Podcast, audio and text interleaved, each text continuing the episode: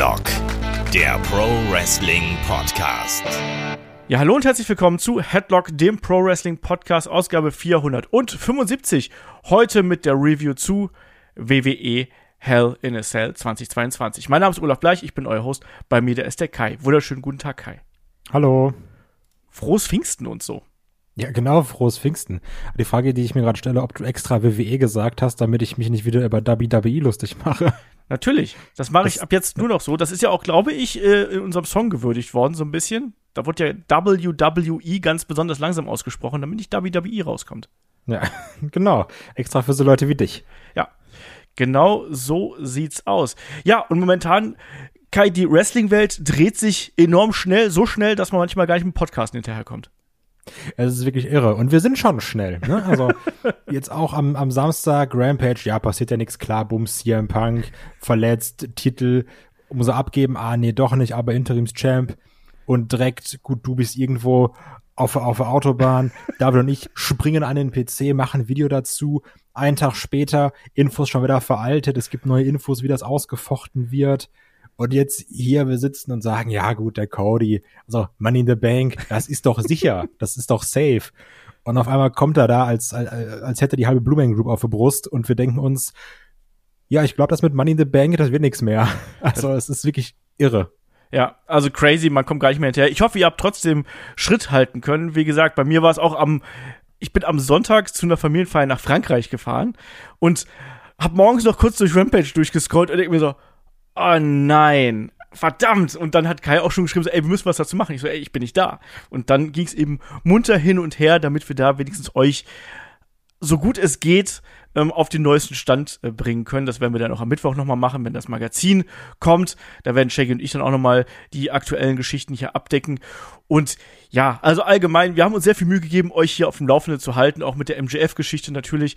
Und wir werden das natürlich auch in den kommenden äh, Wochen und Monaten weiter durchziehen, weil so gehört sich das hier natürlich. Ähm, ja, und jetzt sind wir dann bei äh, Hell in a Cell angekommen. An der Stelle gerade bevor wir loslegen. Bevor ich es vergesse, noch einen ganz lieben Gruß an den Daniel. Der hat sich nämlich bei Steady eine Jahresmitgliedschaft gegönnt und es ist der Anfang des Monats. Ihr habt vielleicht ein bisschen Urlaub demnächst und für Urlaub ist gerade unser Supporter-Programm besonders gut, weil da sind es inzwischen über 600 Podcasts, die wir da exklusiv haben. Und ja, was sehr oft jetzt zuletzt gefragt worden ist hier im Freefeed war äh, der Punkt, wann kommt denn endlich der zweite Teil des Triple H Podcasts? Gute Nachricht, der kommt jetzt am kommenden Sonntag. Dann bin ich mich im Urlaub und ihr könnt euch dann zwei Stunden Triple H mit Shaggy und mir reinziehen, Überlängenausgabe. Da könnt ihr euch drauf freuen. So, Kai.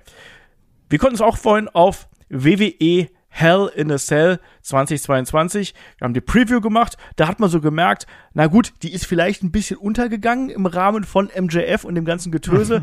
Nichtsdestotrotz, die Karte hat hier einiges versprochen, aber du hast es gerade schon angesprochen.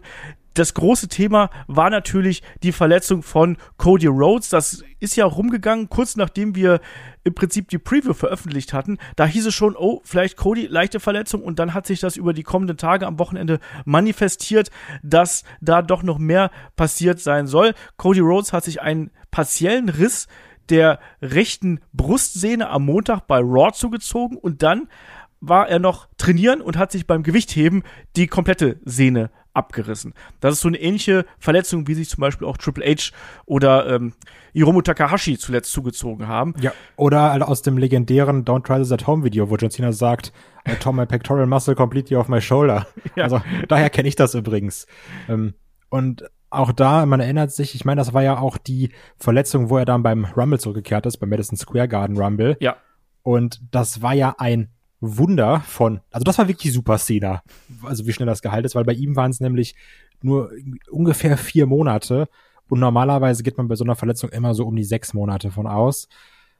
Also kann man schon sagen, Cody, Money in the Bank, Cody, Rest des Jahres, wird schwierig. Ja, ja, ja. Ich habe mir heute sogar mal die Mühe gemacht und habe es einfach mal ja gegoogelt und habe mal geschaut, was denn da so medizintechnisch eigentlich ausgefochten wird. Was passiert, wenn sich ein normaler Mensch hier den Pectoralis Major reißt, diese entsprechende Sehne. Und da haben die Kliniken Köln zum Beispiel, haben die Nachricht, so Pressemitteilungen, Nachricht rausgegeben. Ähm, und da steht was, dass man damit äh, ja mit bei Krafttraining erst nach sechs bis neun Monaten eigentlich wieder loslegen sollte. Mit der normalen Heilung, also sprich, so wie, wie wir das machen würden. Ne? Wenn du dir das reißt, wie lange dauert das? Ne? Und auch ansonsten eine sehr lange Zeit der Demobilisierung, die damit einhergeht. Natürlich auch eine Operation. Da wird Cody wahrscheinlich auch nicht drumherum kommen. Da können heißt jetzt ja schon, dass ja. er am Dienstag operiert werden soll. Genau. Und am Montag ist er aber noch für Raw angekündigt. Das heißt, wir können davon ausgehen, dass er dann noch mal eine entsprechende Rede halten wird. Oder wird seinen Abschied quasi geben, oder? Ja, also ist, ist die Frage, gehen wir da jetzt schon mal groß drauf ein oder gehen wir da beim Match groß drauf ein? Wir gehen gleich beim Match groß drauf ein. Okay. Weil, Weil das war jetzt so, das wusste man ja auch vorher. Man hat das ja auch im Kickoff und auch drumherum. Da gab es ja auch eine offizielle Meldung bei Facebook, Twitter und so weiter und so fort. Und da hat man ja auch gar nicht großartig mit hinterm Berg gehalten, sondern man hat das ja dann auch später im Verlauf in das Match mit eingebaut. Aber ich würde sagen, wir starten einfach mit der Card durch über das Thema Cody Rhodes und seine Brust werden wir gleich noch weiter sprechen.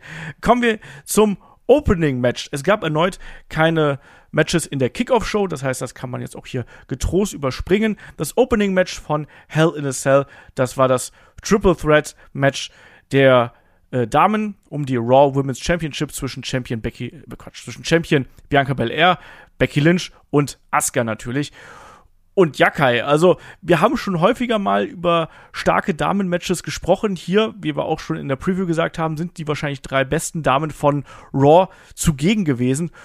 Und boy oh boy, die haben sich das hier ordentlich im Match gegeben. Ich fand das Match ganz fantastisch, bevor man jetzt hier irgendwie hier Move by Move oder sonst irgendwas erklärt. Ich fand, das war ein bullstarkes Match, was wir hier von den dreien gesehen haben. Ja, sehe ich auch so. Das war ein super starker Opener. Man hat den Damen viel Zeit gegeben, fast 20 Minuten. Ich glaube, 18 waren es in etwa. Also auch da sehr, sehr viel Zeit. Äh, schönes Hin und Her. Jede konnte zeigen, irgendwie ihre Aktion. Und dann natürlich auch gerade, wenn man so in Richtung Finish geht, eine Becky Lynch quasi mit ihren eigenen Waffen geschlagen, weil sie dann ja schon dominant war, der Manhandle Slam durchbracht und dann eine Bianca Belair abstaubt. Ja. Was ja gar nicht so der Face-Move eigentlich ist, aber auch zeigt, die Bianca ist nicht am Kopf gefallen, aber auch in dem Match wieder, es gab schöne Finisher-Sequenzen, es gab schöne Kontersequenzen, Moves wurden unterbrochen. Ich erinnere mich an diese eine Aktion, die sehr fies aussah, ähm, wo ich meine, es war Asuka lag auf dem Boden, Bianca war auf dem Top Rope und wird dann von Becky Lynch an den Haaren runtergezogen, sodass sie so eine so, so, so einen halben Senton auf, auf Asuka macht, war es, glaube ich. Ähm, was sehr, sehr fies aussah was die Landung angeht, aber auch irgendwie ein cooler Konter war, auch wieder Biancas Haare einbindet. Ja. Also da war, da war viel Spaßiges dabei. Es war ein tolles Match. Es war ein tolles Match. Also das ist auf jeden Fall auch was, was man sich anschauen muss. Das war, würde ich mal sagen, eines der besten Damen-Matches, die wir bei WWE und AEW in diesem Jahr gesehen haben. Das ganz, stimmt. ganz großes Ausrufezeichen hier, was wir hier bekommen haben. Ich mochte auch die Geschichte, dass Bianca Belair quasi hier über den gesamten Matchverlauf versucht hat, ihren KOD durchzubringen. Also sie hat es nie geschafft. Sie hat es nie geschafft. Und stattdessen haben ja sowohl Asuka als auch Becky Lynch ihre Finisher durchbringen können. Ne? Becky Lynch hat ja den Manhandle Slam gegen beide ja quasi gezeigt. Und am Ende musste Bianca abstauben. Das heißt, man hat es hier wirklich geschickt gemacht, dass alle drei gut aussahen, weil auch Asuka hatte ein paar Mal wirklich die Gelegenheit gehabt, hier den Sieg davon zu tragen. Und ich mochte das Match einfach sehr gern, auch weil wir so ein bisschen von dieser üblichen, ja, zwei sind im Ring und eine liegt draußen Konstellation, da sind wir weggekommen. Das hatten wir am Anfang relativ viel, muss man sagen, aber gerade gegen Ende wurde es dann bunt durchmischt und du hast auch schon gesagt, da ging es dann hin und her und hin und her. Wir haben auch zwischendurch mal in der Anfangsphase so eine Phase gehabt, wo ähm, Becky Lynch auch so ein bisschen das Tempo rausgenommen hat, dann mal gewirkt hat oder auch mal sehr heelisch gekämpft hat und dann gerade so zur zweiten Hälfte des Matches ging es dann wirklich ans Eingemachte und dann hast du eben gerade auch immer wieder die des äh, Arme Ansätze gehabt von Becky, ja beispielsweise auch einmal im Seil, weil das ist ja legitim in einem Triple Threat Match. Und dann hat ja Bianca Belair versucht, sie vom Apron aus quasi in den KOD zu heben. Und dann gab es eben noch ein bisschen eine, eine Flash-Sequenz, als sie dann wieder alle wieder zurück im Ring gewesen, den, den Askalok hinterher. Und wie gesagt, Bianca hat einfach dieses Ding hier ähm, nicht durchbekommen. Sie hat den KOD nicht durchbekommen. Und gerade dann auch gegen Ende, dann war sie ja maßgeblich dran beteiligt. Dann soll es ja eben diesen, ja, diesen Buttslam von ähm, Asuka in die Ecke geben. Sie fängt ja den quasi auf und wirft Asuka ja mit diesem Widow's Peak in die Ringecke. Und äh, dann ist, ist es ja wirklich dann am Ende eben äh, äh, Becky, die Asuka dann sie schnappt, Manhandle Slam und Bianca ist dann geistesgegenwärtig genug, ne, nach dem Motto, wenn meine Waffen nicht funktionieren, dann müssen es halt die Waffen der Gegnerin sein. Schmeißt sie raus, also Becky raus und äh, pinnt dann eben Asuka. Äh, wie gesagt, ein tolles, tolles Match. Ich habe gere damit gerechnet, dass das hier gut wird. Ich habe aber auch damit gerechnet, dass es kleiner äh, und kürzer würde. Und entsprechend, also fand ich richtig geil. Und ich habe mir danach gedacht, so, okay, wie, wie soll denn das jetzt noch getoppt werden? Weil das war für mich schon, äh, da wäre ich schon glücklich aus der Show rausgegangen nach so einem Match. Ja, übrigens kann auch sein, dass ich falsch lag und Asuka auf Bel Air geworfen wurde und nicht andersrum, ähm, bevor sich jemand beschwert. ähm, ja, aber auch da, also ich finde jetzt gerade mit natürlich durch die Tatsache, dass Becky ja quasi den Sieg holt, aber dann eine Bianca Belair abstaubt, ähm, habe ich die Vermutung, dass man den Weg weitergeht und wir nochmal Becky gegen ähm, Belair sehen werden. Ja. Könnte ich mir vorstellen. Frage ist natürlich auch, wenn ich mir so die Women's Division angucke, wäre aber auch eine Becky Lynch eine würdige Kofferträgerin. Absolut. Das ist halt das, das, das Problem, welchen Weg man jetzt da geht. Da bin ich mal gespannt drauf. Weil beides ist möglich, meiner Meinung nach. Obwohl wir jetzt ja schon Becky gegen Bianca einzeln mehrfach hatten. Ja. Aber es würde auch gut zu ihrem Charakter dann natürlich passen, ne? Also, dass jetzt Eben. über diesen Weg dann gehen wollen würde. Ich bin auch gespannt, in welche Richtung man mit Bianca Belair geht. Sie hat ja da so ein bisschen Gesten gemacht, so, oh ja, hier, du Arme. Und eigentlich hat ja Becky durchaus recht gehabt, dass sie darüber sich aufgeregt hat. Vor allem, weil, wie ich ja gerade schon angesprochen habe, sie hat ja gegen, sowohl gegen Asuka als auch gegen äh, Bianca äh, ihren Manhandle Slam gezeigt und der gegen Bianca wurde dann ja in allerletzter Sekunde von äh, Asuka aufgebrochen. Generell, was ich sehr geliebt habe an dem Match, war die Anzahl der Near Falls. Gerade so in den letzten fünf Minuten vom Match. Da ein großer Nearfall nach dem anderen und auch dann teilweise eben in Kombination, wo dann alle drei in Aktion gewesen sind. Das hat man richtig gut aufgebaut und das hat richtig Spaß gemacht. Aber wie gesagt, Bianca, äh, Quatsch, Bianca, Becky, was habe ich noch mit den beiden? Ähm, Becky mit äh, dem Koffer, warum nicht? Und das wäre auch natürlich dann für sie eine Legitimation, dann hier nochmal herauszufordern, weil man weiß ja auch nicht genau, was äh, Bianca jetzt sagt. Vielleicht sagt die auch, hey, du hast jetzt deine ganzen Chancen bekommen, ne? Warum sollst du deinen Title Shot wieder bekommen? Fang doch erstmal wieder ganz unten am anderen Ende der Leiter an. Werden wir sehen. Kann ich äh, gut mit leben. Ja, genau. Deswegen am Ende der Leiter anfangen, Money in the Bank. Genau das. Ja, auf jeden Fall hier der Abstaubersieg für Bianca Belair und hier schon mal eine ganz klare Empfehlung. Also diesen Kampf, den sollte man sich unbedingt anschauen. So, weiter geht's im Programm. Ähm, es gab erstmal Trailer, falls ihr noch nicht wisst, wer Roman Reigns ist. Äh, hier erfahrt das so ungefähr. Und, und dann äh, gibt's ein Backstage-Interview mit Omus und MVP. Und Kai, ja, hier der gute Cedric Alexander, der turnt da mal wieder rum. Das hat dich doch garantiert gefreut.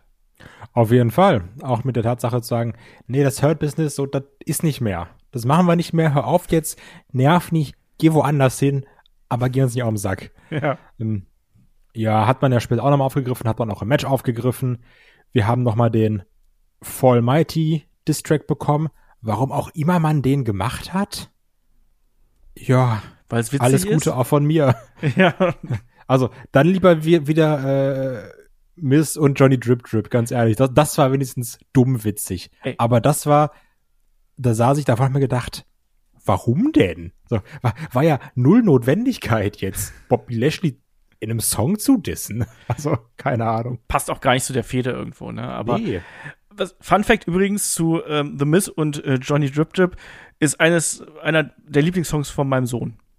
Ja, siehste, also da und, und Voll Mighty bestimmt nämlich nicht.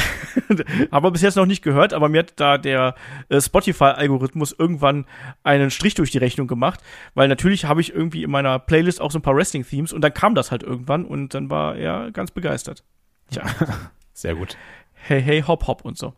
Naja, dann kommen wir natürlich dann auch zum nächsten Match und es ist das angekündigte Handicap-Match zwischen Lashley auf der einen Seite und Omus und MVP auf der anderen Seite.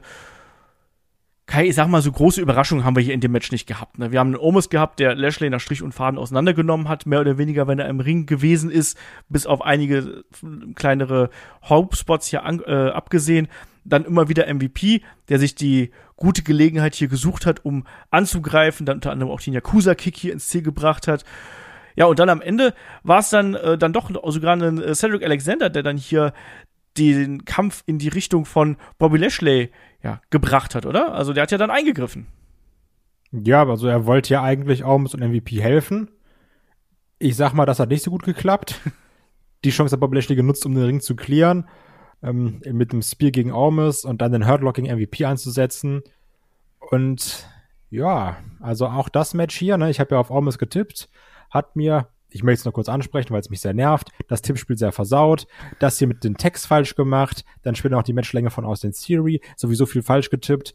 Ja, Asche auf mein Haupt. Große Fresse gehabt, richtig verkackt. Aber ich gewinne trotzdem noch. Kein Problem. Ähm, und Kai ist voll in der Krise, du. Ja, es ist wirklich, ähm, aber ne, Phoenix aus der Asche, sage ich nur. Okay. Ich, ich weiß nicht, was ein Bobby Lashley-Sieg hier bringen soll. soll. Also plant man jetzt wieder mehr mit ihm, weil eigentlich ist ja, Anführungsstriche denken, Omis das junge Talent, was jetzt so overkommen soll. Aber jetzt hat er verloren. Zwei gegen eins. Klar, natürlich mit Cedric Alexander, wo auch nochmal Bobby Lashley später so witzig sagt, haha, hier, du, ich, witzig, greifen aber bei mir ein und ich hau dich kaputt. Wo ich auch denke, ja, okay, haben wir die Geschichte auch erzählt. Ich kann mir sogar vorstellen, dass es noch weitergeht. Bitte, bitte, bitte, bitte, bitte, bitte nicht. Ja, also, kein, ich, ich weiß nicht, was das jemandem gebracht haben soll. Ja, ich weiß es auch nicht ich sehe es halt auch nicht und das Match war jetzt auch wieder Durchschnittsware. Ne? Man hat auch hier wieder die, die Limitation von Omis gesehen, also dieser, was war denn das? Dieser Umrenner von ihm. Ja, ich, ich habe äh, ich hab's mir aufgeschrieben mit Omis mit Bootleg Braun Strowman Spot. Ja, aber es sah halt echt kacke aus, oder? Ja, nat ja, natürlich. Also, das von Braun war besser mit dem Braun Choo Choo Express. Und das war schon auch doof teilweise. Und also, du hast auch gemerkt, da war kein, kein, kein Wumms hinter. Du hast gemerkt, er hat abgebremst vorher. Und dann hat er dann so geschubbt. Irgend Ach, keine Ahnung. ja. Hat mich jetzt nicht so abgeholt. Nee, mich auch nicht so. Also, das muss man sich überhaupt nicht angeguckt haben. Ne? Was ich jetzt komisch ja. fand, also weil es auch nicht gepasst hat, aber vielleicht ist das ein Indikator dafür, was jetzt Bobby Lashley's nächstes Ziel ist. Weil er hat dann ja auch kurz die Beltpose gemacht. Ja. Nach seinem Sieg. Ist jetzt die Frage, möchte er jetzt zu Roman Reigns? Möchte er sich den US-Belt holen? Braucht er generell einen neuen Gürtel? Also, das, das ist ja schon eigentlich eine Andeutung, wo es hingehen soll. Auf jeden Fall. Also, außer er mag gerne Replikas, das kann natürlich auch äh, die Möglichkeit sein. Ich ja, will übrigens ja mal Sale, sagen, ne? ich scrolle gerade durch das Tippspiel so nebenbei also A, ich bin auf Platz 32, das ist ziemlich gut für mich. Aber wo bist du denn, Kai? Ja, ich bin weit hinten, halt die Klappe. das ist ja wunderbar. Also ja, ich bin auf Platz 70. also nicht, dass ich das mal reinreiben möchte, aber was, so an was der soll Stelle. das denn? Was, was, was, wo, wo, was bringst du denn hier auf einmal so eine Schärfe rein? ich glaube, ich bin sogar der Beste gerade aus der Headlock-Truppe, wenn ich mich nicht komplett täusche. Komm mal runter von deinem Elfenbeinturm da. ja, so, hallo? Den, den spreng ich dir noch bis zu WrestleMania, das wirst du aber sehen. Ich bin wirklich der Beste aus der Headlock-Gruppe aktuell. Ja. Ha! Ich weiß schon, warum ich hier der Chef bin. Ja. so, das nächste Mal so zwei Punkte und dann wieder irgendwie hinten dran. Das ist, ist bei mir immer so. Ähm, ja. Ja, es sieht ganz stark danach aus, als ob man das Lashley eben in diese Richtung da äh, wieder positionieren möchte. Auch da, auch der wäre jemand in meinen Augen, den man gut bei Money in the Bank einsetzen könnte. Gerade jetzt mit der Verletzung von Cody im Hintergrund. Du musst dir überlegen, wo willst du denn damit hin? Wie viele Leute hast du denn noch, die derzeit wirklich legitim um diesen Koffer antreten können? Und ich glaube, Drew McIntyre wird den nicht brauchen. Der kriegt so sein Programm. Und dann hört es ja auch schon langsam auf, wer ist denn da noch dabei? Und dann musste ja eigentlich Bobby Lashley nehmen, damit er hier wirklich als ja, Herausforderer und auch legitime Gefahr da äh, steht. Es sei denn, du gehst irgendwie einen ganz abgefahrenen Weg und suchst dir irgendeinen, ich sag mal, Jüngeren aus. Keine Ahnung, sagst du halt ihm, dann kriegt Walter das Ding oder sonst irgendwas. Entschuldigung, Gunther. Aber immer, das, also, das wird man nicht machen. Auch wenn er jetzt alles verloren hat, ich finde auch Rollins nicht verkehrt. Weil meiner Meinung nach braucht den Koffer ein Heal. Ja, das stimmt. Und der hat sich schon sehr doll den Arsch aufgerissen. Äh, das, der Rollins. auch, ja. Ja, ja also ich glaube, da wird jetzt sowieso 18er umgeplant. Also, das werden jetzt wilde Zeiten. Ja, ich glaube auch, dass da wird gerade ordentlich rotiert. Ähm, ansonsten, ja, Lashley haben wir ja schon gesagt, ne? Der ist ja immer die Nummer 1 äh, Babyface äh, bei Raw, wir wissen. Äh, Cody offiziell nur Nummer 2. So hieß es ja zumindest nach WrestleMania. Ich glaube, mittlerweile hat sich das auch geändert. Aber man wird garantiert da, wenn es Pläne gegeben hat, das weiß man auch nicht so genau, wird man da garantiert äh, umplanen müssen. Und äh, der Verlust von Cody für absehbare Zeit ist auf jeden Fall auch ein großer Verlust für Raw. Also da fehlt halt eben ein legitimer Main-Eventer, mit dem du ein Top-Programm aufziehen kannst. Das ist schon eine bittere Kiste. Und Lashley ist eben dann durchaus in dieser Position auch einsetzbar. Obwohl ich ihn als Babyface echt nicht gut finde. Auch das Gestrahl und Gepose gefällt mir halt gar nicht. Naja. Ich brauche auch nicht als Money in the Bank Sieger. naja. Gut, also wir haben auf jeden Fall Lashley, der dann hier diese Fehde, die dann auch hoffentlich vorbei ist, äh, ja, beendet und Lashley geht hier als Sieger heraus. Und ich habe mir hier auch aufgeschrieben, als es diesen Tap-Out von MVP gab, da haben sich auch Leute gefreut, haben sehr laut gejubelt und ich habe einfach nur drunter geschrieben, ich glaube, die Leute freuen sich, weil die Fehde damit endlich vorbei ist. So. Ähm, weiter geht's. Äh, da erstmal noch hier eine Menge Trailer, WWE-Shop, Miss and Mrs., Money in the Bank, bla bla bla. Und noch ein kurzes Cody-Update von den Kommentatoren. Und weiter geht's dann eben mit dem nächsten Match. Und das ist Kevin Owens gegen Ezekiel und die beiden legen hier los wie die Feuerwehr. Also im Speziellen Ezekiel legt hier los wie die Feuerwehr. Es gibt gleich das Knie, dieses Jumping. Das war ein geiles Jumping Knie. Ja. Ich mag die Aktion sowieso echt gern. Ja. Gerade auch äh, in der Kombination. Ja. Also generell, also die ganzen, auch so V-Trigger und sowas, alles finde ich immer super. Und verstehe nicht, dass sich da niemand irgendwas bricht. Also, habe ich noch nicht verstanden. Aber auch hier, man muss ganz klar sagen, ich finde, das Match hat es auch gezeigt. Ein Ezekiel, ein Elias, der hat sich schon verdammt verbessert, ne? Das ist alles noch nicht, wo ich sage, Mann, das ist aber ein richtig geiles Match. Aber ich finde, du siehst, der arbeitet an sich. Und das sollte man dem nicht absprechen, meiner Meinung nach. Nö, das war jetzt okay. Es war längst nicht so langweilig wie viele, viele oder nahezu alle seiner Elias-Matches, die wir von ihm gesehen haben. Ähm, er fährt ja auch einen ganz anderen Stil. Ne? Er hat jetzt ja auch hier wirklich einen ganz eindeutigen Babyface-Kampfstil, äh, in der Art und Weise, wie er sich präsentiert und dann auch mal die etwas spektakuläreren Aktionen, die er dann auspackt, wie eben jetzt hier gleich zu Beginn diesen Flying Elbow, der ja dann auch wirklich zu Beginn zu einem großen Nearfall gleich geführt hat, wo ich auch gedacht so, okay, sind sie jetzt so krass und lassen das so schnell enden, aber dachte ich auch kurz. wollten sie dann ja nicht. Und Kai, dann haben wir ja eine wirklich lange Phase, nachdem es so einen kleinen Brawl draußen gegeben hat und dann ging ja Ezekiel gegen den Ringpfosten und dann eine sehr lange Offensivphase von Kevin Owens. War das zu lang? Ja, also es hat sich dann doch länger angefühlt, muss ich sagen, ne? Also Sie haben gesehen, das Match ging nur neun Minuten. Die, die Phase hat sich auch ein bisschen gezogen, weil es dann auch diese Restlocks waren, wo er schreit, hier, das ist doch Elias. Ähm, was ich trotzdem mag, mit wie viel Herzblut Kevin Owens diese Fehde worked. Das ist dann ganz witzig, aber wir hatten auch danach ja wieder schnellere Aktionen, ne? Wenn er hier so ein Tornado-DDT hatten, war dann gab es eben die, die, den Swanton-Versuch von dem Kevin Owens. Wir hatten später den Moonsault, einen okayen Spinebuster, okaye Splashes in der Ringecke. so, da kann man noch dran arbeiten. Aber auch hier so eine Pop-Up-Powerbomb haben wir noch gesehen. Also danach kamen ja noch mal so ein paar Bomben. Das stimmt. Und zum Thema äh, Splashes in die Ringecke, Ezekiel ist halt kein Stinger, ne? Ja, ist halt kein Stinger, ne?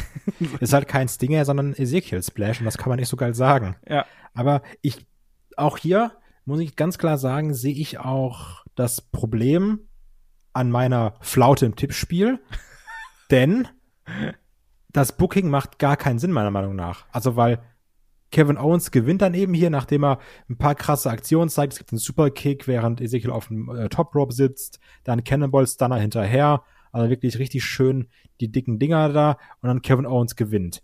Und dann habe ich mal aufgeschrieben, was bringt denn der Sieg jetzt? Also, es geht ja darum zu sagen, du bist ein Lügner, du bist Elias und nicht Ezekiel.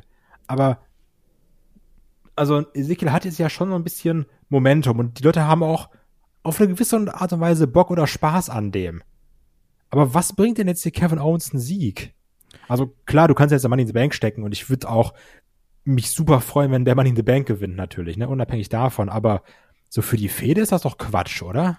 Ja, also mir hat hier auch so ein bisschen das, das danach gefehlt. Also, dass man, dass Kevin Owens sich dann vielleicht nochmal das Mikro nimmt und sagt, jetzt sag's endlich und entweder sagt Ezekiel dann nein, ich bin's halt nicht, dann geht's halt einfach weiter. Oder er sagt, wir treffen uns bei Raw wieder, dann erkläre ich das oder so. Weißt du, irgendwie was, was danach kam, aber der Kampf war eben einfach vorbei und ja. Kevin Owens sagt, ja, ich hab's doch gesagt, er ist es so, aber Ne? Nee, nee. Und, so, ja, warum denn? Ja, genau. Und das hat mir ja auch gefehlt. Ich habe gedacht, es gibt dann so eine kleine Auflösung oder wenigstens noch ein kurzes Segment oder sonst irgendwas. Das hat mir hier auch gefehlt. Und deswegen, ich sehe auch nicht, also ich muss diese Fehde jetzt auch nicht unbedingt noch längere Zeit weitersehen. So gut unterhaltsam finde ich die auch nicht.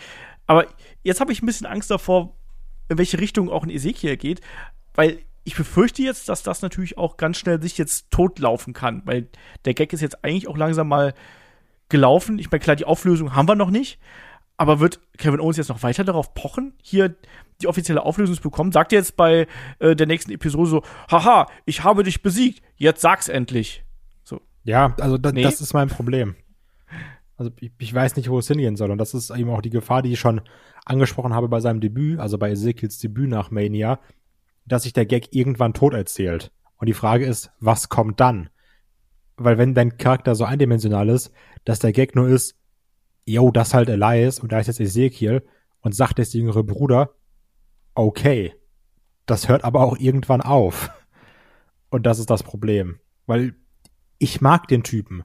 Und bei aller Kritik, die du auch hast, ähm, ich fand auch Elias hatte immer Unterhaltungswert. Mann, gerade auch für, für, für Hausshows oder für diese komischen Segmente, der Typ war King dafür, ne? Und jetzt hast du so einen Bootleg Warrior ohne Facepaint, dessen Gag es ist zu sagen, ich bin halt nicht Elias. Nichts gegen Bootleg Warriors, ja? Ja, also ich, ich bin gespannt. Ich hoffe mal, dass man da noch die Kurve kriegt. Und ich, ich finde auch, dass man da noch viel machen kann mit, dann ist es doch Elias oder, er- oder er macht dann so Elias-Sachen, kommt aber mit, mit einer Gitarre raus. Also ich würde es mir auch für Ezekiel Elias wünschen, dass man dann so ein bisschen Plan noch hat für ihn. Weil hoffe, ich mag klebt den so irgendwie. Fake-Bart an, weißt du? Ja, genau, irgendwie sowas. Ja. Es ist, es ist, es ist schwierig. Ja, also das Match war jetzt auch nicht so geil. Also das war für so ein Midcard-Match absolut äh, okay, aber das wäre auch ein Match gewesen, das hättest du auch in der Form problemlos bei Raw bringen können, wenn man ehrlich ist. Ja. Aber wie gesagt, ich mag es, wie, wie sehr er sich verbessert und sich arbeitet. Ja, das äh, sieht man schon und gerade der Flying Elbow, der ist schon schön anzuschauen. Ähm, danach noch Pause, es gab wieder einen Trailer, diesmal zu Seth Rollins und dann ging es weiter mit dem großen äh, Mixed äh, Tag Team Match mit sechs Personen involviert. Wir haben auf der einen Seite äh, den Judgment Day, Damian Priest, Edge und Rhea Ripley und auf der anderen Seite haben wir naja, die haben doch keinen Namen.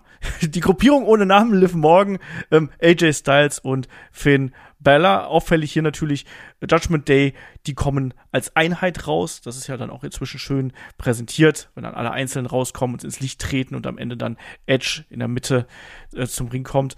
Und äh, die guten Jungs und Mädels, die kommen getrennt raus. Die, aber immerhin, das mochte ich eigentlich ganz gern, Kai, die haben zumindest gleichfarbige Gear angehabt in Schwarz und Weiß. Das mochte ich schon Ja. mal. Das stimmt. Das, das, das fand ich auch gut. Ansonsten, wir haben hier natürlich die berüchtigten Mixed Tag Team Rules, also Männer dürfen nur mit Männern catchen und Frauen nur mit Frauen. Und ich bin ehrlich, ich habe ja so ein bisschen damit spekuliert, bekommen wir hier äh, wirklich offensive Eingriffe von äh, Rhea Ripley oder Liv Morgan. Bei Rhea so ein bisschen, bei Liv nicht so richtig, von den Männern in Richtung der Frauen eigentlich gar nicht.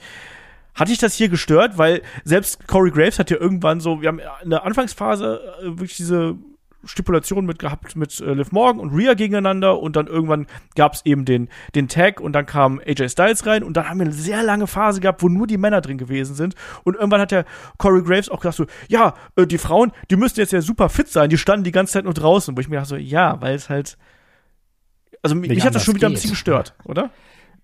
Ja, kann ich verstehen. Trotzdem habe ich mir lobend aufgeschrieben, dass jede Paarung seine Zeit bekommen hat.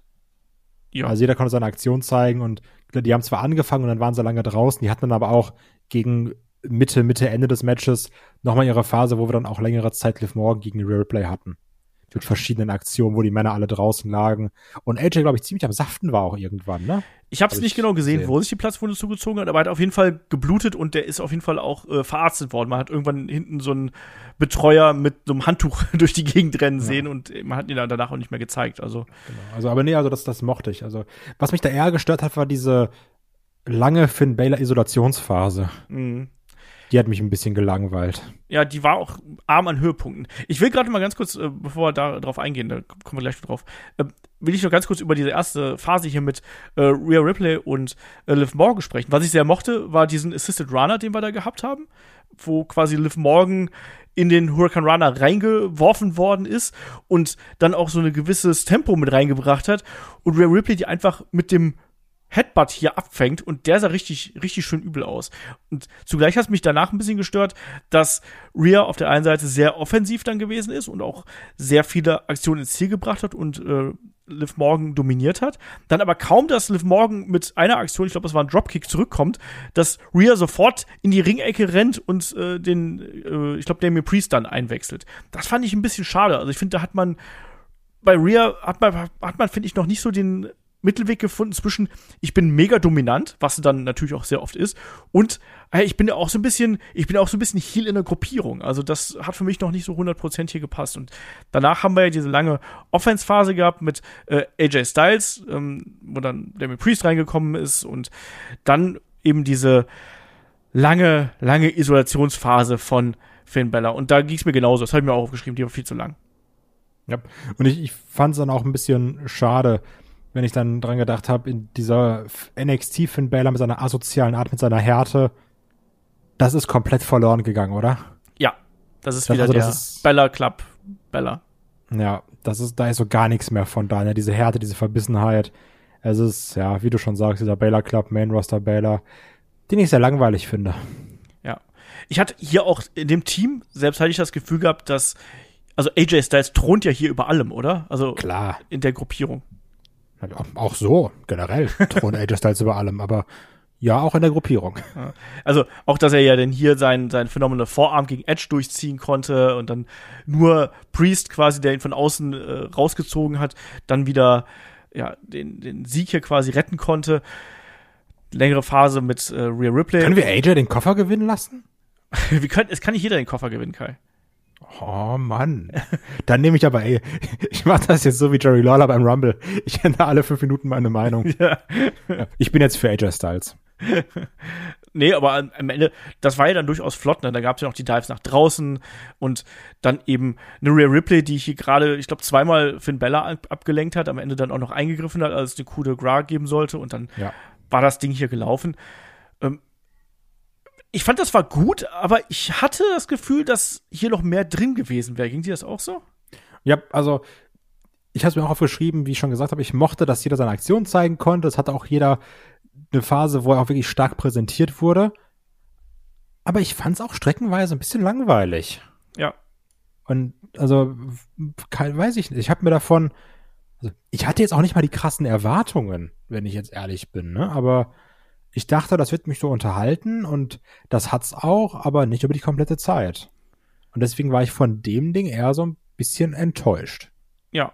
Ich glaube, der, dem Ding hätte eine Stipulation gut getan. Also, das hätte vielleicht lieber die No-Holds-Barred-Regelung bekommen sollen, dass da ein bisschen mehr Chaos um den Ring gewesen wäre. Und ich finde auch, dass viel zu selten diese Animositäten, dieser Hass zwischen den Gruppierungen wirklich durchgekommen ist. Also AJ Styles, gerade in Richtung Edge, hat das ganz gut dargestellt, aber bei den anderen kam das für mich viel zu wenig durch und das hat dem ganzen Match nicht so wirklich gut getan. Und dann eben auch das Ende, dann, wie gesagt, mit der, mit der Ablenkung äh, von Rhea und dann geht der, der Stomp eben daneben und dann gibt's den Spear mich hat auch gestört, dass Finn Bella hier wie so dieses äh, ominöse fünfte Rad am Wagen ausgesehen hat. Also ich finde, der sah eben aus wie einer von denen, die man so dazugeholt hat, weil es war halt kein anderer da. Ja. so leid mir das tut. Ich weiß nicht, mir, mir, hat da, mir hat da auch an Intensität hat mir ein bisschen was gefehlt, dass man sagen konnte, ja, das war jetzt richtig sehr gut, sondern so war es dann eben okay, aber eben mit auch Längen dazwischen. Da bin ich auch komplett bei dir. Und ich brauche auch keine Mixed Tag Matches, ne? Also ja. die, die sind selten gut. Also auch gerade durch diese selbst vorgeschriebenen Limitierungen das nervt mich dann halt auch. Ne? Und dann irgendwann, wie durch Zauberhand, äh, sind dann nur noch die Damen da, um, um sie einzuwechseln. So, ah, Leute, das ist. Man hat es am Ende noch ein bisschen aufgebrochen, aber gerade da kann man, man kann halt so schön damit spielen und man macht es halt eben nicht, weil das bringt doch dann so richtig was damit rein. Und klar hat man es hier mit Rhea versucht, aber dann auch nicht so richtig, weil am Bein, oder nicht am Bein, am, am Seil rütteln, hey, Mella und ich haben letztens den Bash at the Beach 96 äh, vertont, äh, nicht vertont, besprochen. Und den Podcast gibt's dann in ein paar Wochen auf Patreon und bei Steady. Den haben wir schon mal äh, vorweg aufgenommen. Aber da hat sogar Woman damals geschafft, am untersten Seil zu rütteln und am obersten Seil ist einer vom Seil gefallen. Ne? Also, und ne, das war hier nicht so dominant von der Rhea. Naja. Gut, der Judgment Day gewinnt das Ding hier auf jeden Fall.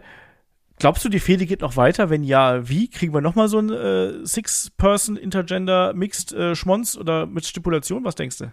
Also ich hoffe nicht, ähm, weil also ich bin kein Fan von dieser Mixed Tag Stipulation. Hm, vielleicht, also wenn es machst, dann mach es irgendwie ein bisschen losgelöster davon durch No Holds Barred, durch, weiß ich nicht, Tornado Tag Rules. Die Frage bleibt ja auch immer noch, kommt halt jemand dazu? Weil Edge ist ja weiterhin bemüht, Leute zu rekrutieren. Also er sagt auch immer, AJ, jetzt komm doch zu uns, komm, komm noch in den Hellfire Club. Ähm, aber auch, auch da, mal gucken, also wir, wir warten ja, alle Dirt Sheet Leser warten ja, wann kommt jetzt der Chamber? Und hier kam er nicht. Nee. Ich habe auch so ein bisschen damit äh, nicht gerechnet, aber ich, man, hat, man schaut ja dann schon mal so gerade in diesen etwas ruhigeren Phasen oder beziehungsweise in den Phasen, wo die Babyfaces sehr am Drücker gewesen sind. Und ja, dann im Endeffekt hat dann Rhea Ripley dann hier das gemacht, was wahrscheinlich dann auch jemand anders hätte machen können. Naja, gucken wir mal, wie die Geschichte hier weitergeht. Ähm, weiter geht's auf jeden Fall Backstage mit Cedric Alexander und Bobby Lashley. Ach, der Bobby, das War ist ja, ja. so ein so ein netter Typ jetzt, oder? War ja das, was ich angesprochen habe, ne? Genau. Also hier komm, du guter, guter Junge, aber halte ich aus meinen, Match, meinen Matches raus. Hat nur noch gefehlt, dass so Sitcom-mäßig alle so zu lang lachen. Ja, und dass Cedric Alexander dann auch sagt so, ja, ja, ich hab's jetzt verstanden und ich muss meinen eigenen Weg finden. Und dann macht er sich jetzt quasi auf die andere Seite des äh, ehemaligen ähm, Hurt Business hier ran. Och, ich weiß nicht. Ich weiß nicht, wo das hinführen soll. Naja. Uns führt es dann zum nächsten Match. Es ist No Holds Barred und das ist nicht unser Freischnauze-Talk, sondern es heißt hier Madcap Moss gegen Happy Corbin. Und Kai, ich muss dich natürlich erstmal fragen, wie gefällt dir denn der neue Madcap Moss? Schlecht, denn der hat keine Hosenträger. Das gefällt mir gar nicht. Ähm, ich nehme mal, ich, ich zitiere mal Olaf Bleich und sag, der sieht aus wie der 0815 Generic Big Man. Also, General Tough Guy. der so, ja, stimmt, Tough Guy, nicht Big Man. Für Big Man ist er zu klein. Ja. Aber Tough Guy ist irgendwie muskulös. Den hat man dann irgendeine Buchse gegeben. Ach, hier, guck mal, die Unterhose, die passt mir nicht. Die ist bei dir schön eng. Alles klar, zieh sie mal an. Okay, geh raus. Mach, mach noch mal vorher ein bisschen Öl dich noch mal ein, mach ein paar Liegestütze, damit auch die Muskeln gut rauskommen. Hier hast du dein Match. Also das ist sehr Charakter, also Madcap Moss Charakter war sowieso immer nur, der erzählt dumme Witze. Ungefähr so wie ich bei Headlock. Ähm, aber wenn man ihm das wegnimmt, ähnlich wie bei mir, bleibt halt auch nicht viel übrig. Und das hat man hier auch gemerkt. Also ich fand es dann schon gut. Ich fand, der hat sich auch bemüht, da diese Intensität reinzubringen. Und du hast es ja auch schon vor dem Podcast, bevor wir gestartet haben, zwölf Minuten fandst du jetzt ein bisschen viel. Sehe ich eigentlich ähnlich, aber trotzdem jetzt so ganz objektiv ist es ja cool, dass die für diese Fehde, die keinen interessiert, ähm, so viel Zeit bekommen. Und die haben dann ja auch verschiedene Sachen versucht. Dieser Drop Torhold in den Stuhl, der Stuhl in der Ringecke generell, wie sie den benutzt haben. Und es war ja auch schon eigentlich ein krasser Spot als Finish, wenn du jetzt mal überlegst, der Kopf ist ja im Stuhl angeklemmt, ähnlich wie es bei Moss auch war. Dann haut er da mit der Treppe drauf. Das ist ja schon eine heftige Aktion. Nur, Das auf jeden Fall. es ist leider allen egal. ja. ja. Und dieser Madcap Moss Charakter wird halt auch vor die Wand fahren, weil der einfach so langweilig ist, das interessiert halt dann eben keinen mehr. Also da fehlt jetzt einfach ganz vieles. Also warum, warum entwickeln die denn diesen Madcap Moss Charakter nicht in eine ernste Richtung weiter? Ähm, ich will jetzt nicht wieder von dem durchgeknallten Tough Guy hier sprechen, den man immer haben wollte. Wir brauchen mehr Psychos, also das muss jetzt auch nicht sein. Aber nutzt das doch. Also der ist schwer verletzt worden.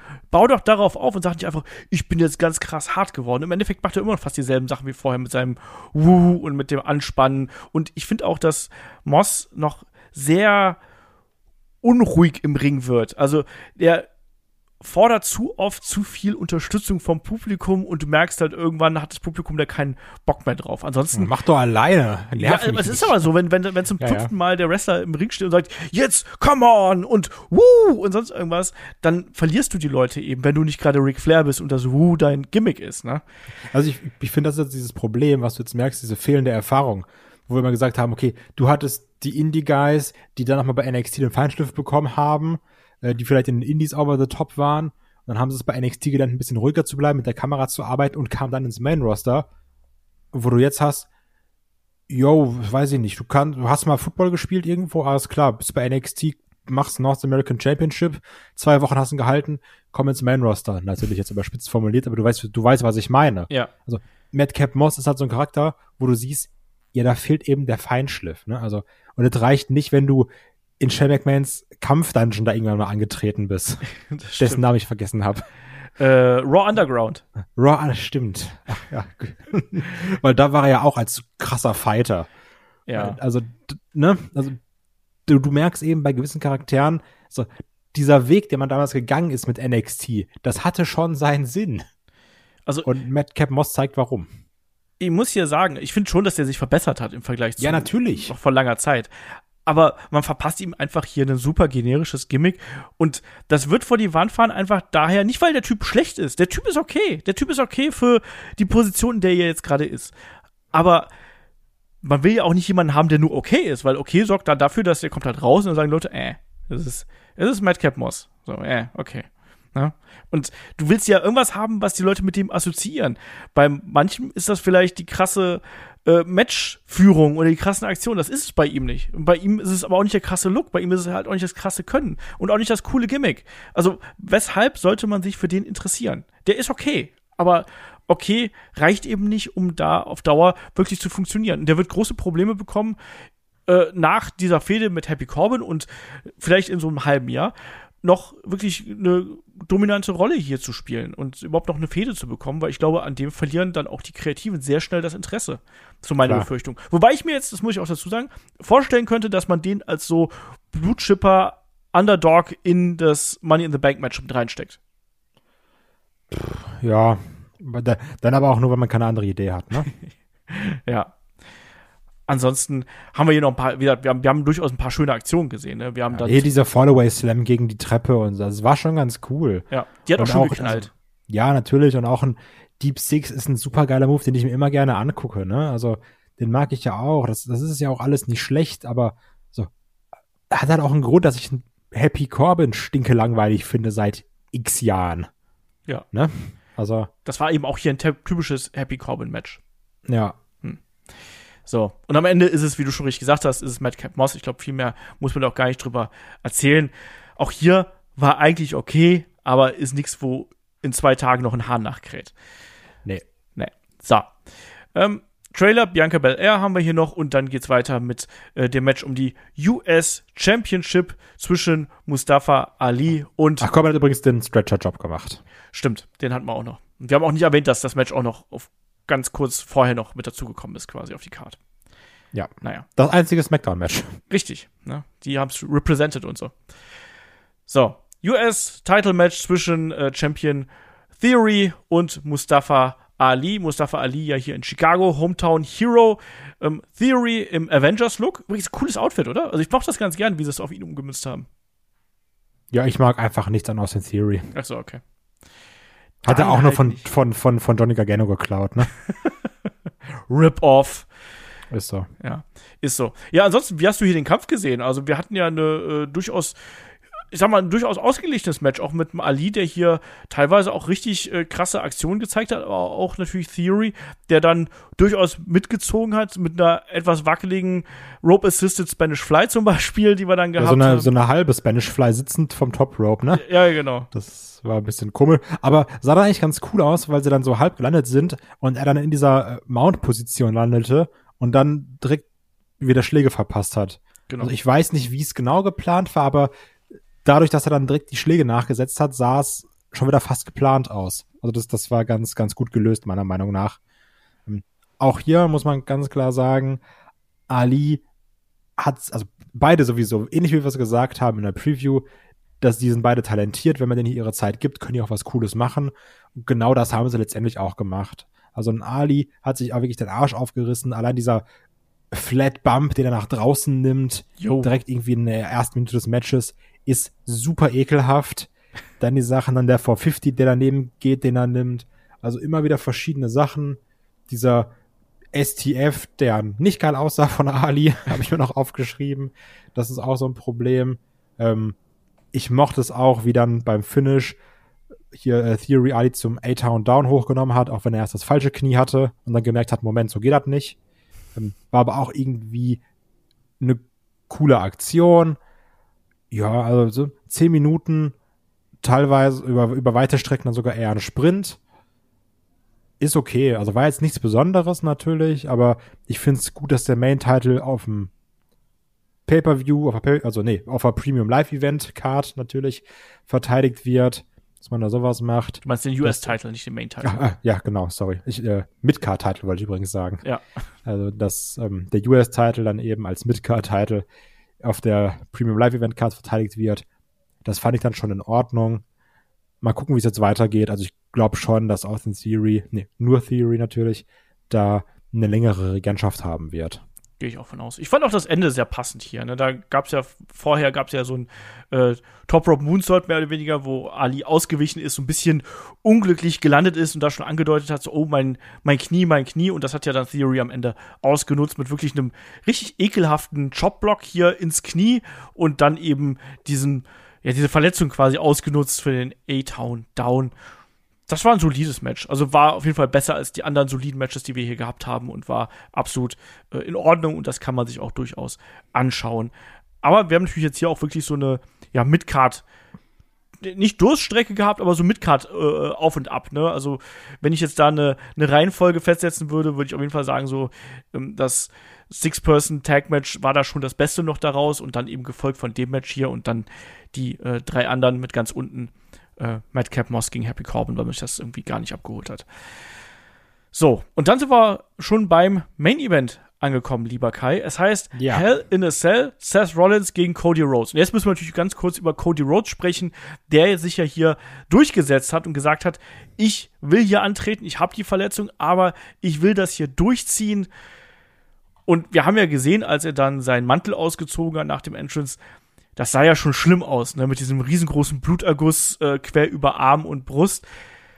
Was sagst du dazu, dass Cody Rhodes sich quasi hier durchgesetzt hat? Hätte WWE da nicht sagen müssen, in Form von Vince McMahon eines oder irgendjemanden sagen müssen, ja, nee, deine, dein Eifer in allen Ehren, aber wir schützen dich hier vor dir selbst? Ja, das ist da, also ich habe da viele verschiedene Meinungen zu. Ich würde jetzt einfach einen kurzen Rundown meiner Meinungen geben weil ich auch keine habe, für die ich mich, für die ich mich wirklich entscheiden kann. Zum einen natürlich, alter, massiven Respekt. Der Typ ist geisteskrank, ne? Und ich habe dann auch gelesen, ja, Cody hat das gut gesellt. Nee, du hast gesehen, der Mann hat geisteskranke Schmerzen. Also, das hast du dem wirklich angesehen. Also auch gerade beim Crossroads, gerade gerade beim Finish, du hast wirklich gesehen, der hat Schmerzen bis Oberkante Unterlippe. Ähm, also da natürlich heftigen, heftigen Respekt. Auf der anderen Seite ist das sehr, sehr, sehr, sehr dumm. Ne? Also, mhm. also ist jetzt ja nicht so, dass du sagst, Mann, ich wrestle jetzt so ein Tag-Team-Match und halte mich ein bisschen raus, sondern nee, ich wrestle im Main-Event ein Hell in a Cell-Match. Und das auch noch sehr körperlich und wir nutzen das noch, da gibt's mal ein paar Schläge drauf, da gibt's mal das und das und das. Das ist verdammt gefährlich. So, das, das Ding ist schon gerissen. Da kann noch viel mehr Schlimmeres passieren. Da muss man auch kein Arzt für sein, um zu erkennen, dass das dumm ist. Und ich bin auch kein Freund von dieser Heroisierung zu sagen, Mann, der beißt sich da durch und das und das. Also man muss auch Leute vor sich selbst schützen, finde ich. Und das ist auch gerade die Aufgabe der WWE. Und ich weiß, also du stehst ja auch ein bisschen als WWE im Zwiespalt zu sagen, das ist unsere Main, Attract Main Attraction. Die Leute gucken das Event eigentlich wegen dieses Matches, weil unser Champion ist nicht da. Das hier ist das Hauptding.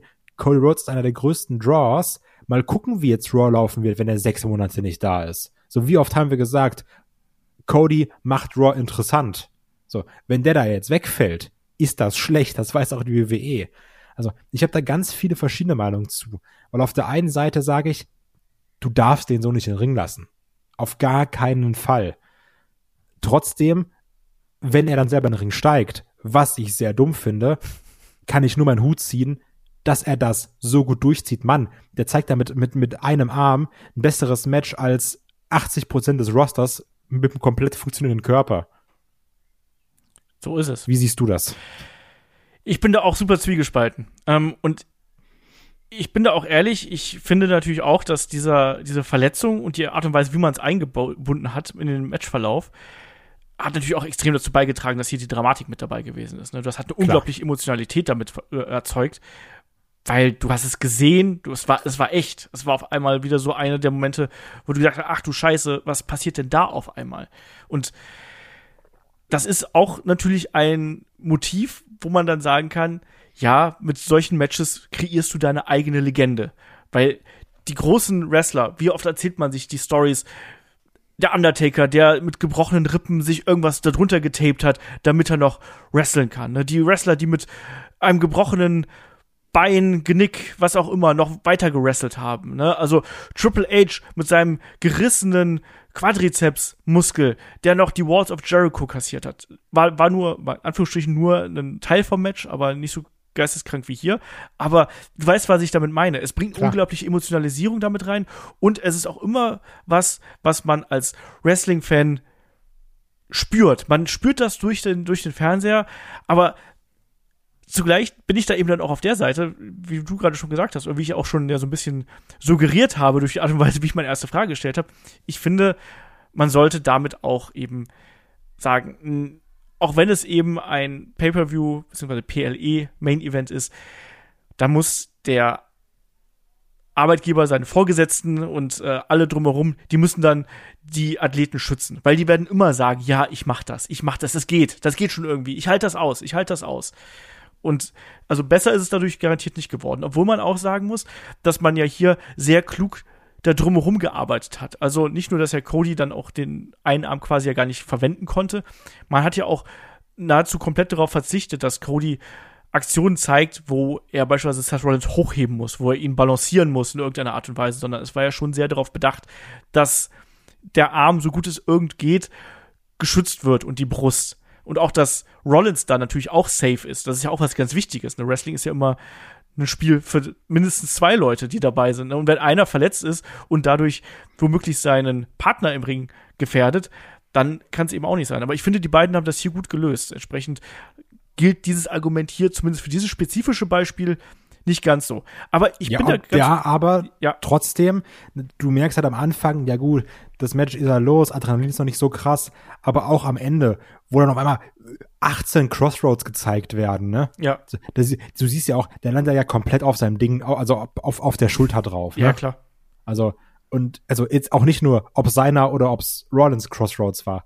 Der ist da komplett drauf gelandet und du hast auch gemerkt, dass am Ende auch so vom Gesicht her die Schmerzen immer größer wurden. Weil klar war dann Adrenalin da und dann war dieses, ich mach das jetzt einfach. Ähm, aber das, ja, natürlich, also du kannst halt nur so ein Stück weit darum herum planen, ne? Ja. Weil irgendwann kickt das Adrenalin und dann sagt er, ach, ich zeig die Aktion jetzt, ich zeig das jetzt. Und selbst wenn du versuchst, irgendwie vorsichtig zu sein, so, dann wird sich abgestützt mit beiden Händen, wie zum Beispiel, als er die Gürtelschläge kassiert. So, solche Sachen. Du kriegst dann die Powerbomb durch den Tisch. Also, das wird zwangsläufig im Match belastet. Der, also, ja, klar. egal wie sehr du noch versuchst, den Cody Cutter und den Disaster Kick in den ersten zwei Minuten ohne den Arm zu springen. Auch die Erschütterung natürlich, ne? Bei jedem ja, Sturz, genau. bei jedem Schlag und so, klar. Das ist ganz klar. Aber ich sag nur, dass man hat hier schon probiert, ähm, auch Rollins zu schützen in einer gewissen Art und Weise. Darum, das, darauf wollte ich hinaus. Ja, dass ja, man das Match schon so aufgebaut hat, dass Cody bestimmte Aktionen, ähm, ein Suplex zum Beispiel, wo er seinen, seinen, seinen Partner hochhalten muss zum Beispiel, hat er nicht, nicht gezeigt. Ja. Ja, da, da, darauf wollte ich hinaus. Und ich bin genauso zwiegespalten wie du. Ich bin da auf der einen Seite, dann ist dann der, der Wrestling-Fan Olaf, der sitzt dann da und sagt, so, das, das ist schon richtig geil. Und dann sitzt dann eben aber der, der auch Berichterstattung macht und der vieles kritisch beäugt. Da denke ich mir, nee, da muss eigentlich jemand sagen, das machen wir nicht. Da ist uns das Geld und ne, das Image, ähm, was wir dann haben, ist uns wichtiger als dieses Match. Und zugleich ist Cody ja auch eben ein Verrückter. Wir haben das auch bei AW gesehen, was er da eben bereit ist zu kassieren und was er für Bumps äh, nehmen möchte. Ich sag nur Feuer und so weiter und so fort. Ich ja, habe da keine eindeutige Position zu. Wahrscheinlich, wenn du dich nee, mit mir unterhältst, ähm, dann, dann meandert das immer von links nach rechts und ich werde keine 100% klare Linie da haben. Ja, es ist, es ist das altbekannte Undertaker-Problem. Zum Beispiel, ja. Nennen wir es das Undertaker-Paradoxon. ja, es ist eben, es ist eben wirklich so. Und bei mir hat es eben auch dafür gesorgt, und wenn man sich die Reaktionen so im Netz anschaut, dass dieses Match extrem dadurch auch profitiert hat, oder? Ja, natürlich. Also, also, ne, also was ich halt nur gefährlich finde, was ich nochmal klarstellen will, ist halt eben immer diese Heroisierung und zu sagen, der hat das und das gemacht. Genauso, wo es jetzt hieß, Mann in der äh, also italienischen Liga, so ein Slatan Ibrahimovic, spielt sechs Monate ohne Kreuzband, lässt sich da jeden Tag mehrere Spritzen reinkloppen, frisst nur Schmerzmittel und sagt man, Mann, das ist ein richtiger Kerl, der zieht das durch. Aber Ja. also man darf halt nicht vergessen, wie gefährlich blöd das ist. Und Ja. da, darum geht's mir immer, ne? Ja. Bei, bei allem Lob und oh, krasser Typ. Und das, Das- ist halt bei Cody auch so, weil der hat ja auch noch Familie zu Hause, ne? Und nicht, dass ich jetzt sage, der stirbt deswegen jetzt im Ring, aber ähm, so kann jetzt ja auch sein, auf einmal fällst du dann jetzt zwölf Monate aus. Dann hast du auch nichts gewonnen. Ja. Und es ist ja genau das. Ne? Es ist ja so ein bisschen auch eine, eine Oldschool-Herangehensweise. Ne? Ich glaube auch, dass Ja. Cody da in seinem Herzen sehr oldschool ist und deswegen genau sagt so, nein, ich bin hier, ich gebe alles. Ich bin im, ich stehe im Main Event, in meinem ersten Main Event seit meinem Comeback hier. Ich will das machen und ich will das irgendwie durchziehen. Und ich, ich weiß, ich habe das irgendwo in mir, dass ich das machen kann. Das stimmt. Da spricht ganz viel Oldschool äh, äh, Wrestling-Herz aus ihm. Ja, das, das, das, das, das gehe ich, da gehe ich auch ganz stark von aus. Aber um mal zum Match zu kommen, was ich natürlich auch mochte, war das Character Work eines Rollins, der auch mit Dusty Rhodes Inspired Gear rauskommt. Da, darf ich ja ganz kurz reingrätschen? Ja, ich hab also das Foto hatte ich schon vorher gesehen, bevor ich mir den Kampf angeschaut habe. Und ich habe ein bisschen damit gehofft oder darauf gehofft, dass er auch mit der Dusty Rose Theme hier rauskommt. Ah, das wäre geil. ge- Aber das wäre besser gewesen, wenn er dann als Zweiter rausgekommen wäre. Das stimmt. Ja, Wenn dann schon Cody im Ring steht. das stimmt. Ähm, Aber ich glaube, wie gesagt, also der Big Reveal eben beim Match war dann die, die lilane Brust von Cody. ja. Ja, also das mochte er natürlich generell, wie aber auch Rollins da weiter mitspielt, wo er sich dann die äh, Jacke, den, den Mantel von Cody anzieht oder mit dem Gürtel draufhaut auf ihn. Das waren schöne Sachen. Mit dem eigens beplotteten äh, Gürtel übrigens auch. Da stand ja Visionary drauf. Stimmt, genau, ja, genau, also mit, mit dem Rollins Rhodes Gürtel eigentlich, um es korrekt dann zu sagen. Ähm, Und auch hier natürlich hat ja auch sehr viel zum Match beigetragen. Ne? Also bei allem Lob für Cody, auch was Rollins hier macht, die haben da ja zusammen drum herum gearbeitet um diese Absolut. Verletzung. Ja. Der Frog Splash, den er da durch den Tisch zeigt, wo, sie, wo er sich dann wegrollt. Ich fand es ganz witzig, dass es die Thank You Rollins Chance gab, als er den Tisch geholt hat. Ja. Das, das, das war irgendwie witzig. Und dann verschiedene Sachen. Natürlich, Thema Oldschool. Es- Es darf natürlich kein Bullrope fehlen. Was ich, äh, wo ich WXW Flashbacks von Bullrope Matches bekommen habe. Aber natürlich ist es dann hier eben, dann, wo haben ja auch die Kommentatoren gesagt, die, äh, Dusty Rhodes Hommage, viele Bullrope Matches bestritten. Ich- Brawls, genau, ja. Ja. Und ich mag eben einfach den Sound, wenn, wenn so eine Kuhglocke da einen am Kopf trifft. Das klingt immer witzig, dumm, stumpf. Das hat man ja auch hier gehört. Das fand ich dann ganz gut. Diese Sachen natürlich. Ähm, dann die Crossroads, die er zeigt mit dem Clown, ist eine Powerbomb durch den Tisch zu nehmen. Und es wird so lange damit gespielt. Immer setzt dann an, ja gut, alles klar, Tiger Driver natürlich. Aber heute war es soweit. Es war nicht der Tiger Driver, es war wirklich der Pedigree von Cody. Wie fandst du das? Wir hatten ja nicht nur den Pedigree, wir hatten natürlich auch den Sledgehammer. Das Natürlich. ja so das erste, ne? Da hat, hat äh, Rollins ja den Sledgehammer rausgeholt und dann eben, ja, gab's hier die äh, Abfolge mit dem, mit dem Pedigree hinten dran. Ich finde schon, ich finde es ganz cool. Also ich, das war jetzt nichts, wo ich gesagt habe, ja, mein Gott, äh, da, da springe ich jetzt aus der Hose wegen. Aber es ist natürlich gerade in der Persona ähm, Cody Rhodes dann auch in Zusammenhang dann eben noch mit dem Vorschlaghammer, der dann ja nicht von ihm eingesetzt worden ist, sondern äh, den konnte er ja dann im Endeffekt nicht heben. Ach, Am Anfang konnte er nicht heben, ja, das ne? stimmt, ja. Den gab's dann erst am Ende. Nee, also ich fand das, ich fand das, ich fand das okay, aber das hat, wie ich finde, auch ganz gut in die Matches, in das Match gepasst, weil die beiden sich ja so ein bisschen gespiegelt haben, immer wieder, Ja. ne? Und Genau. äh, das fand ich dann in Ordnung, aber mir war die Geschichte hier drumherum, ähm, die war mir wirklich wichtiger. Und ich finde, die haben eine tolle Geschichte erzählt, eben auch mit diesen ganzen Flashbacks und ähm, Geschichten, die wir hier gehabt haben. Äh, das, das fand ich, das fand ich wirklich top, muss ich sagen. Aber ich frage mich dann, ähm, weil es natürlich, es gab ja auch Finisher, es gab ja auch den Kickout nach dem Crossroads, genau. ähm, sowas. Aber ich frage mich dann eben, äh, gerade auch natürlich unter der Tatsache, dass ja für alle ersichtlichen Cody mit einem Arm gekämpft hat, in Anführungsstrichen, wirkt Cody nicht zum einen ein bisschen wie Super Cena und Rollins auch recht schwach, weil er hätte sogar den Stomp durchbringen können, Ja. der nur zum Two-Count geführt hat. Ja. Finde ich nämlich schon.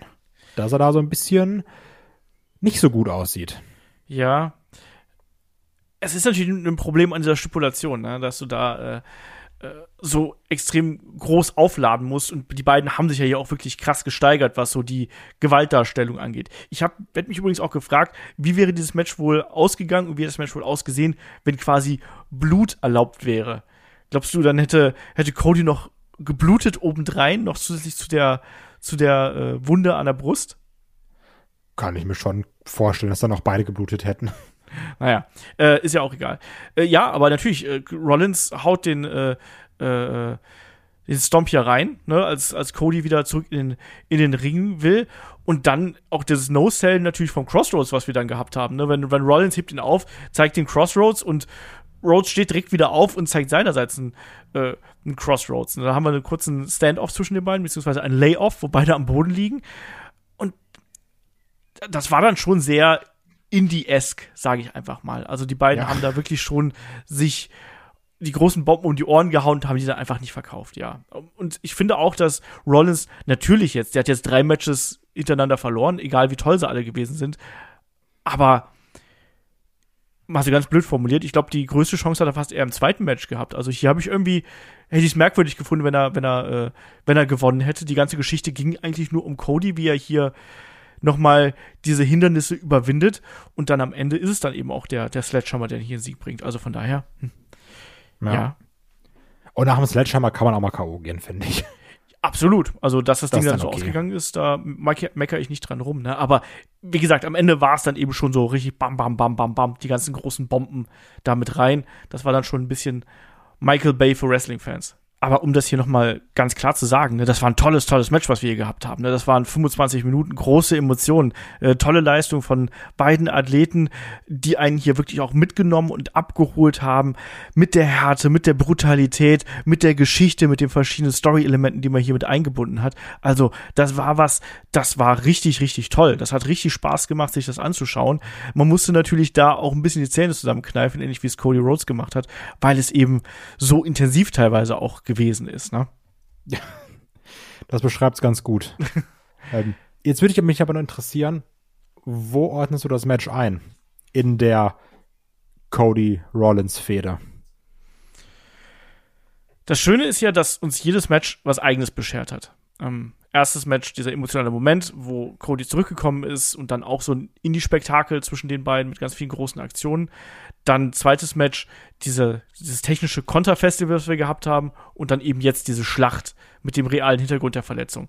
Und ich muss sagen, wenn du mich jetzt fragen würdest, ist, glaube ich, das zweite mein Lieblingsmatch. Gehe ich mit und dann? Ich hatte hier keine Gänsehaut. Also beim, beim Comeback hatte ich Gänsehaut.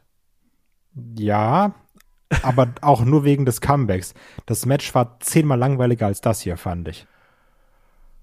Boah, Also, das, also bei mir wäre das Match hier ganz klar auf Platz zwei. Ja, ich weiß nicht. Ähm, da bin ich dann, ich, ich war von dieser Verletzungsgeschichte hier emotional nicht so gehuckt, wie es, glaube ich, manch andere gewesen sind. Wahrscheinlich, weil da die beiden Olfs in meinem Gewissen so ein bisschen gegeneinander angetreten sind und ich deswegen. Ich fand, das Match war aber auch einfach besser als das erste ja, Match. ich weiß, ihr mochtet das Match ja damals nicht. Ich weiß das. Ja. Ich fand's Ja, aber du- richtig geil. Im du Gegensatz zu findest auch, euch.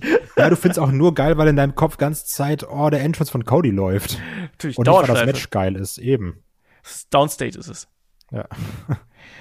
Ähm, ja, äh, ist, glaube ich, sehr ist ja subjektiv. okay, jeder hat ja sein Recht auf seine Meinung, auch wenn sie falsch ist. Deswegen bist du doch hier. Eben. Wir haben ja schon gelernt in vielen Podcasts, dass du keine Meinungen erlaubst.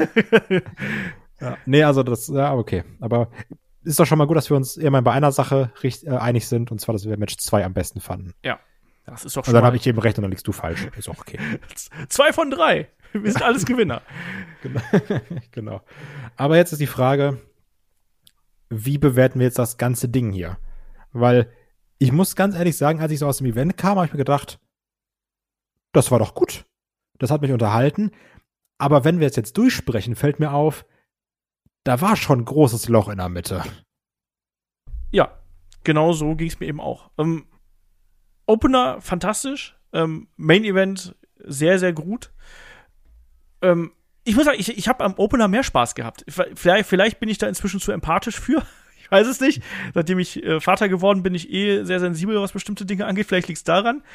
Ähm, ansonsten, ja, das, das äh, Six-Person-Match, was wir da in der Midcard gehabt haben, war gut. Ähm, das Theory gegen Das Ali. war okay. Ja, es war okay. Es war, es war gut bis okay. Ähm, zwei Minus. Zwei oder drei Plus.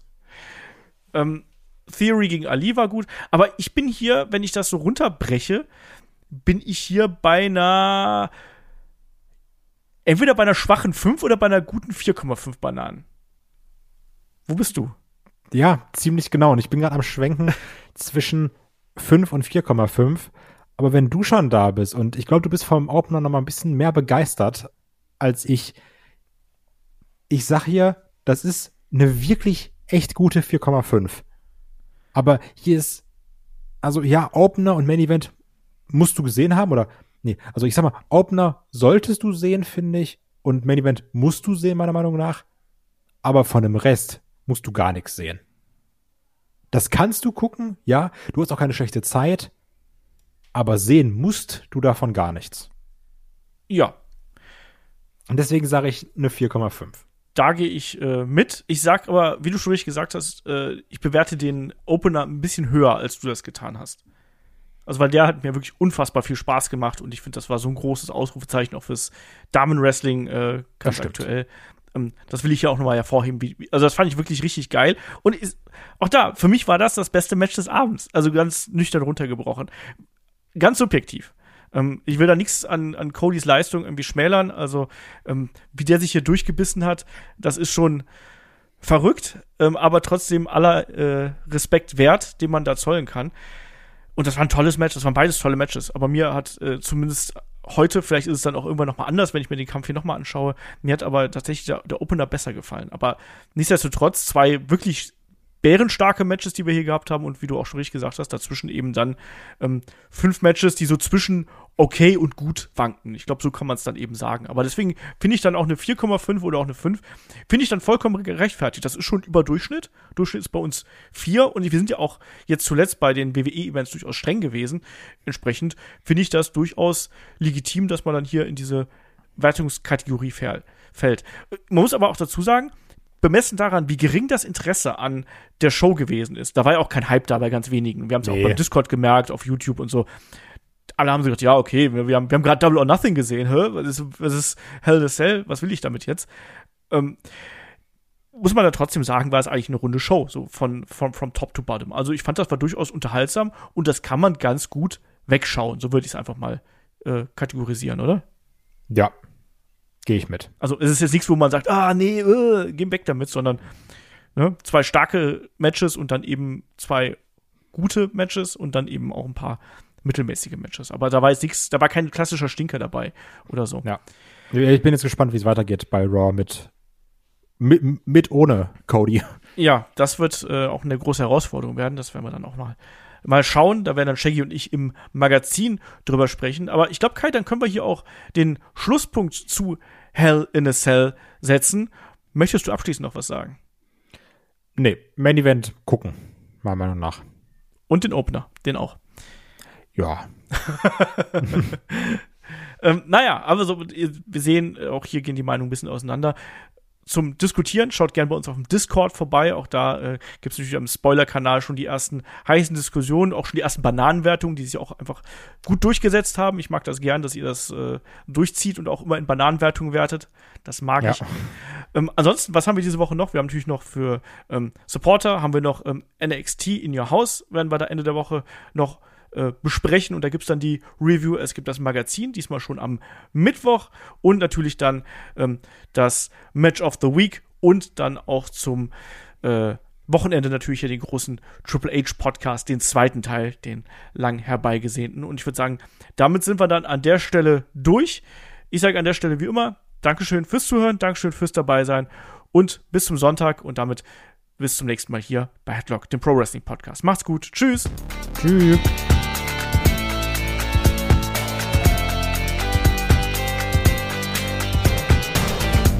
Headlock, der Pro Wrestling Podcast.